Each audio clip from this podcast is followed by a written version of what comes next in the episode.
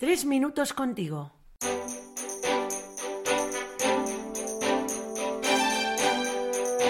Muy buenas, soy Luis. Qué alegría compartir de nuevo tres minutos contigo.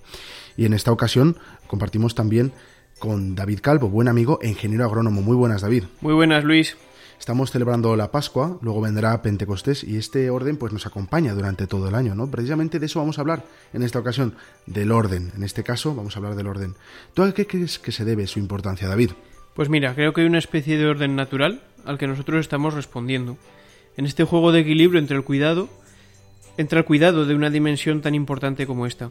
Claro, eh, de ahí el famoso aforismo, ¿no? Cuida el orden y el orden te cuidará a ti, que se atribuye a San Agustín. Efectivamente. Si en mi día a día soy capaz de ser ordenado en lo pequeño, como veíamos en el último episodio que grabamos juntos, ¿Sí? también, y también en lo grande, el primer beneficiado soy yo. Qué bueno. De hecho, ya muchos filósofos griegos, ahora que lo dices, pues tenían mucho respeto a esta armonía que existe en el universo, ¿no? Y que tiene que ver pues con una concepción bonita de la vida, la música, la matemática, la naturaleza.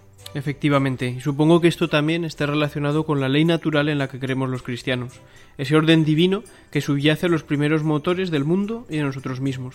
¿Cómo crees que podremos cultivarlo, Luis? Esto no siempre es fácil, ¿no? Pero yo comenzaría con pequeños gestos, como decías, ¿no?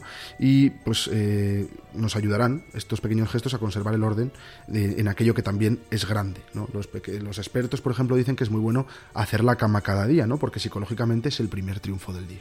Qué bueno, esto me recuerda a mí a la costumbre del minuto heroico, que es un acto de orden y de triunfo personal también. ¿Eso qué es, David? Pues lo explicaba el otro día, hace poco, el influencer Carlos Fuera de Casa en Instagram.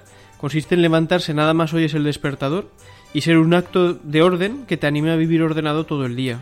Que bueno, me estaba acordando ahora de los Rojas, de Enrique y Marian, su hija, ambos grandes psiquiatras. Por cierto, su hija la tienes que descubrir porque es maravillosa, tiene un montón de conferencias en internet. Y esta chica nos alertaba, por ejemplo, eh, que el exceso del orden puede llevar a la obsesión. Efectivamente, siempre conocemos a alguien obsesionado con el orden o con el ejemplo, o con no tolerar un cuadro torcido mala decoración. La clave es el sentido del orden.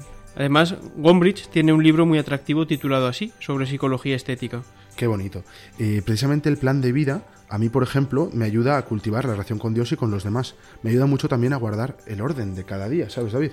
Efectivamente, tanto las oraciones como los rezos y todas las cosas están proyectadas a cada momento, a la profundidad en el cuidado del alma y del cuerpo que entran en un orden personal y que nos ayuda a crecer ordenadamente y querer a los demás. Pues con eso nos vamos a quedar. Muchísimas gracias, David. Cuidemos el orden y el orden nos cuidará y nos ayudará a cuidarnos entre nosotros.